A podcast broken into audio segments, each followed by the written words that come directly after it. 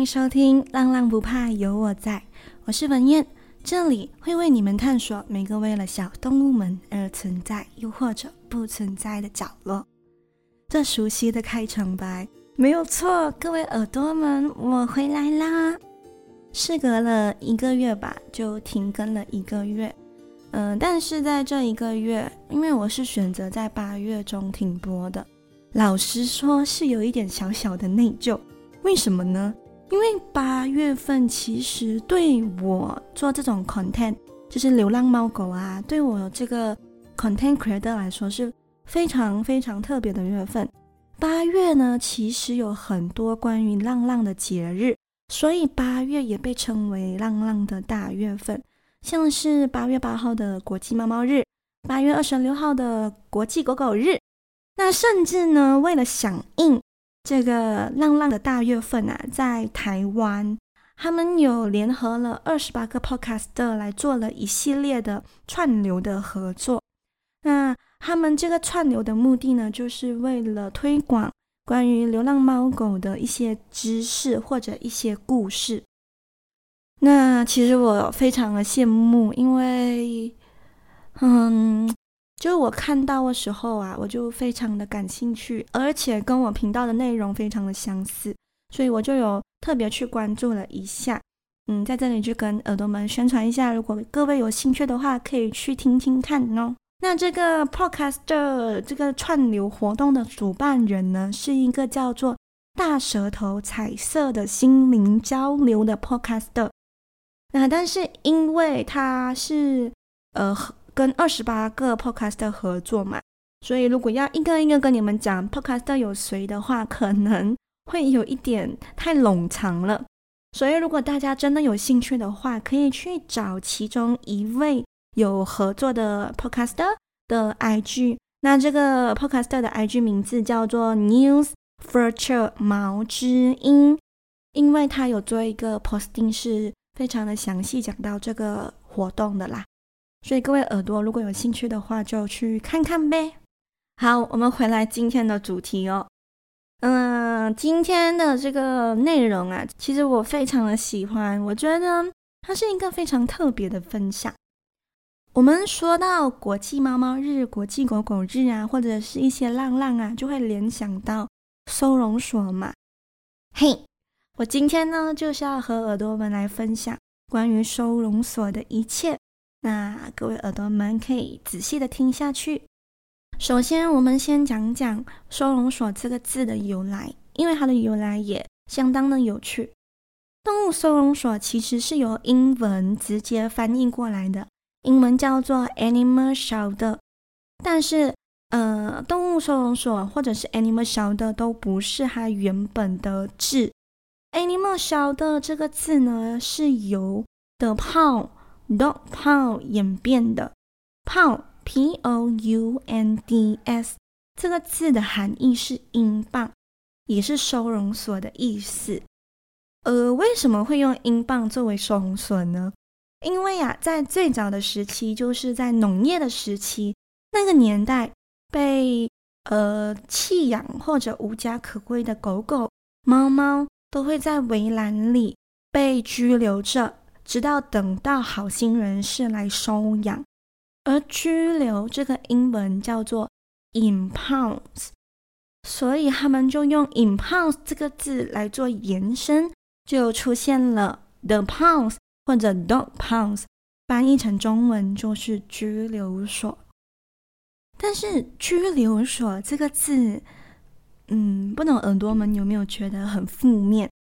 就随着时间的改变啊，人类变得比较文明一点。Pounds 拘留这个字呢，在我们人类的眼里看来，就带有一点点负面的情绪。而且通常，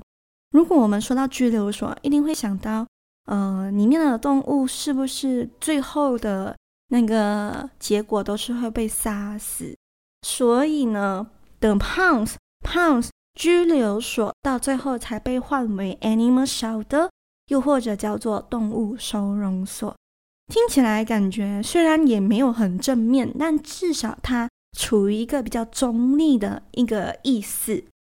好，以上就是我跟你们分享来自动物收容所的一个名字的由来。那但是虽然，嗯、拘留所变成了动物收容所，虽然它听起来没有那么的负面，但是我们通常一想到动物收容所，都会想到里面正在住着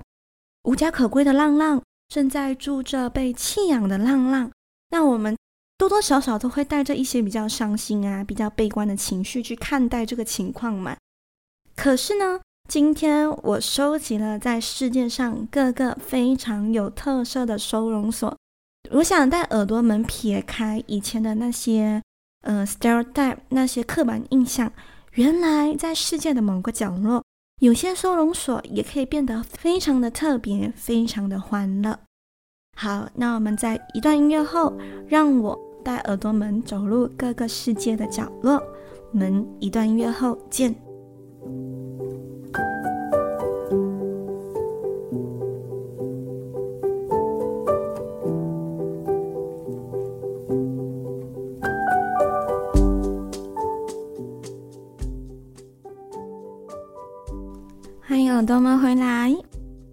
今天呢会跟耳朵们分享两个在世界某个角落带有非常特别的意义、非常有特色的收容所。那第一间我要介绍的呢是在土耳其，这个店名呢叫做科迪卡萨巴西。有别于我们平常看见的那些室内收容所，在土耳其。有一间藏在一座森林里的猫咪收容所，它的名字叫做科迪卡萨巴西。科迪卡萨巴西呢是土耳其语，那如果要翻来中文呢，它就是叫猫咪的城市或者猫咪的小镇。一听到这个名字的时候，我的头脑就浮现了一系列的画面。嗯，我不懂耳朵们有没有看过一个叫做《The Cat Return》猫的报恩，它是 Netflix 嗯制作的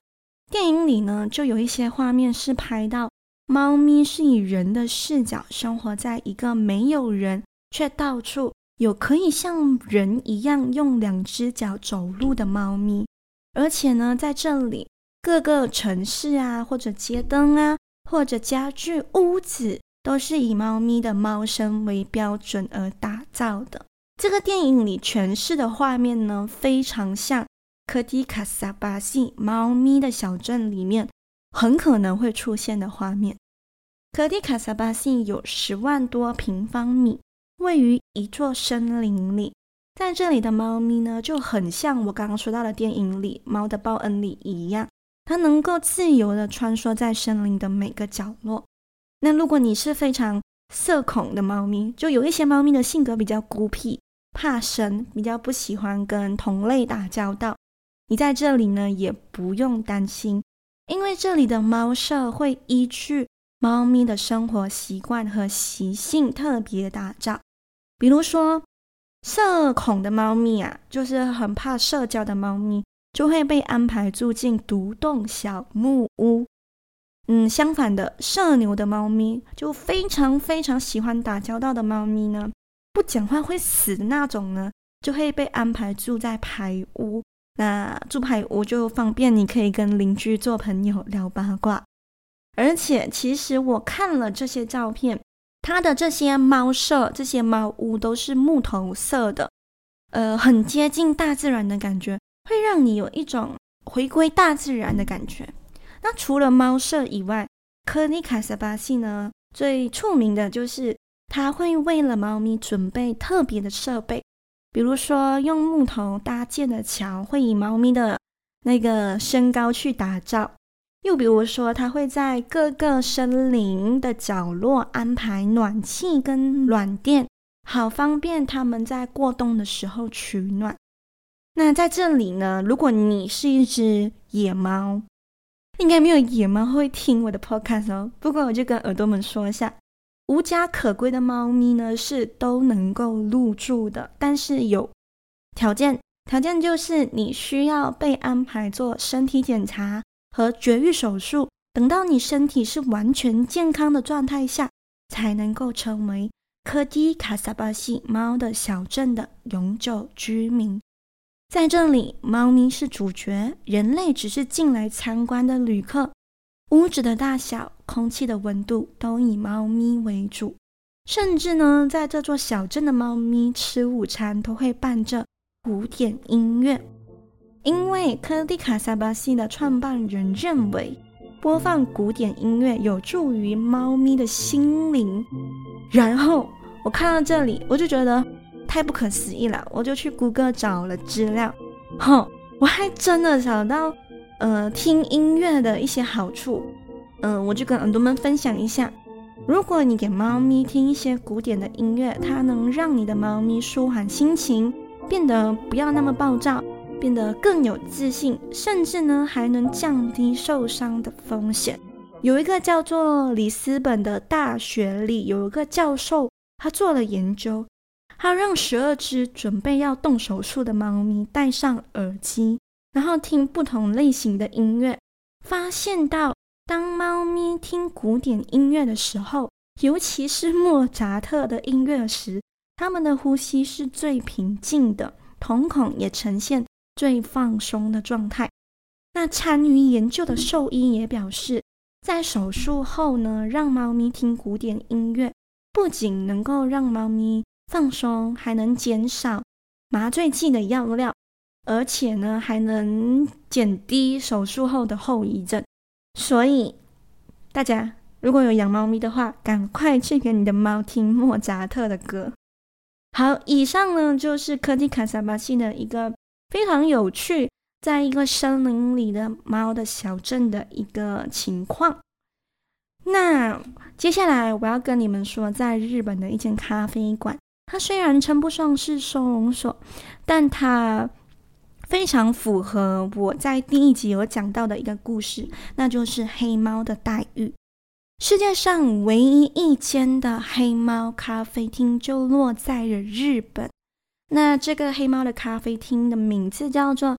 Nekobiyaka。nekobiaka 于二零一三年开业，从那以后呢，它就成了一个旅游景点。nekobiaka 的老板娘叫做。Yagi，Miss Yagi，那他想出了养黑猫的主题，嗯、就非常的简单，因为就像我第一集讲到的这样，在和世界大多数的地方一样，黑猫就是代表着厄运，因为它一直伴随着这样的含义，所以黑猫呢，在日本的收养率就很明显的低于其他颜色的猫咪。那使到日本很多黑猫都被安乐死，所以呢，这个呃 Nekobiyaka 的老板娘 Yagi，他就想说，嗯，可以做一间专门招待黑猫的猫咪咖啡馆，在这里，旅客可以与黑色的猫咪互动，并慢慢的去接纳，然后发现猫咪，尤其是黑猫，并没有我们想象中的那么的可怕。它们只不过是颜色不一样，跟其他的猫咪没有什么不同。那这些黑猫呢，是老板娘亲自去收容所带回来的。截至二零二零年四月，总共有三百二十一只黑猫从这个黑猫咖啡厅里毕业，找到真正的家。那每当有一只黑猫被收养，这个呃，老板娘就会去收容所带另外一只黑猫来代替哈。那现在这个 cafe 总共有至少十只猫，每一只的脖子上都会戴着不同的项圈。我会在我的 IG 发这个黑猫的照片。为什么要戴项圈呢？因为基本上如果我放我家黑猫进去，我大概也也不会认得我家黑猫长什么样。所以这个项圈呢，就是帮助。是老板娘，或者是帮助旅客来分辨他们啦。好，今天要和大家分享的两所，嗯，比较有特色的宠物咖啡厅收容所就到这里啦。那在今天节目之前呢，我有一件比较特别的事情想要和耳朵们说一声，那就是其实，在八月的时候，有一个朋友他来 approach 我，因为他知道我有在做关于浪浪的 podcast 嘛。他就呃想说，利用我的声音，利用我这个这个频道，帮他把以下这个消息传递出去，那就是在色兰莪有一间小的叫做 Mi Farm Animal 小的。那我朋友去 visit 了这个小的过后，发现收容所的开销真的很大，而且这个收容所它的关注度比较低，所以消费和收入就很难平衡。所以，如果各位耳朵有一点闲钱，可是不知道去哪花的话，除了可以抖内我，各位也可以去一下我的这集的文字说明栏那里看一下关于这个收容所的消息。我会附上我朋友的 IG posting，如果各位有兴趣的话，可以去看看。那当然呢，我不会强迫每个人都去捐款，因为我很诚实的说啦，我自己都没有捐款。我对捐款的意义是在于，如果你捐款了的话，下一秒你就会很担心明天晚餐吃什么，或者是嗯下个月的房租要怎么交，又或者是非常。呃，压力，因为你的银行没有钱的话，那耳朵们就不要去捐款，因为只有你先把自己养好，才会有能力去照顾别人。所以各位耳朵们就自己评估一下，如果真的有能力的话，不妨去看看来自色兰莪的这个 Animal Show 的。好啦，那今天的故事就到这里，希望各位耳朵会喜欢。久违了，不知道有没有耳朵一直在期待我回来哟？反正我是很期待回来录音的啦。其实讲老实话，我休息的那一个月，基本上除了录音跟剪片，我没有去特定的做之外，我的头脑就一直不断的在想，嗯，要做什么主题啊？啊，然后一想到的话，就马上跳起来，在电脑前面哒哒哒哒哒哒。所以呢，我是非常的开心，能够继续做浪浪不怕有我在的，也希望以后每个星期都能用我的声音来陪伴你，不管是通勤或者是睡前听都行哦。那这集 Podcast 可以在 Apple Podcast、Google Podcast、Spotify 听见。如果喜欢的话，可以给我一个五星好评。那我们就。下集再见，拜呀。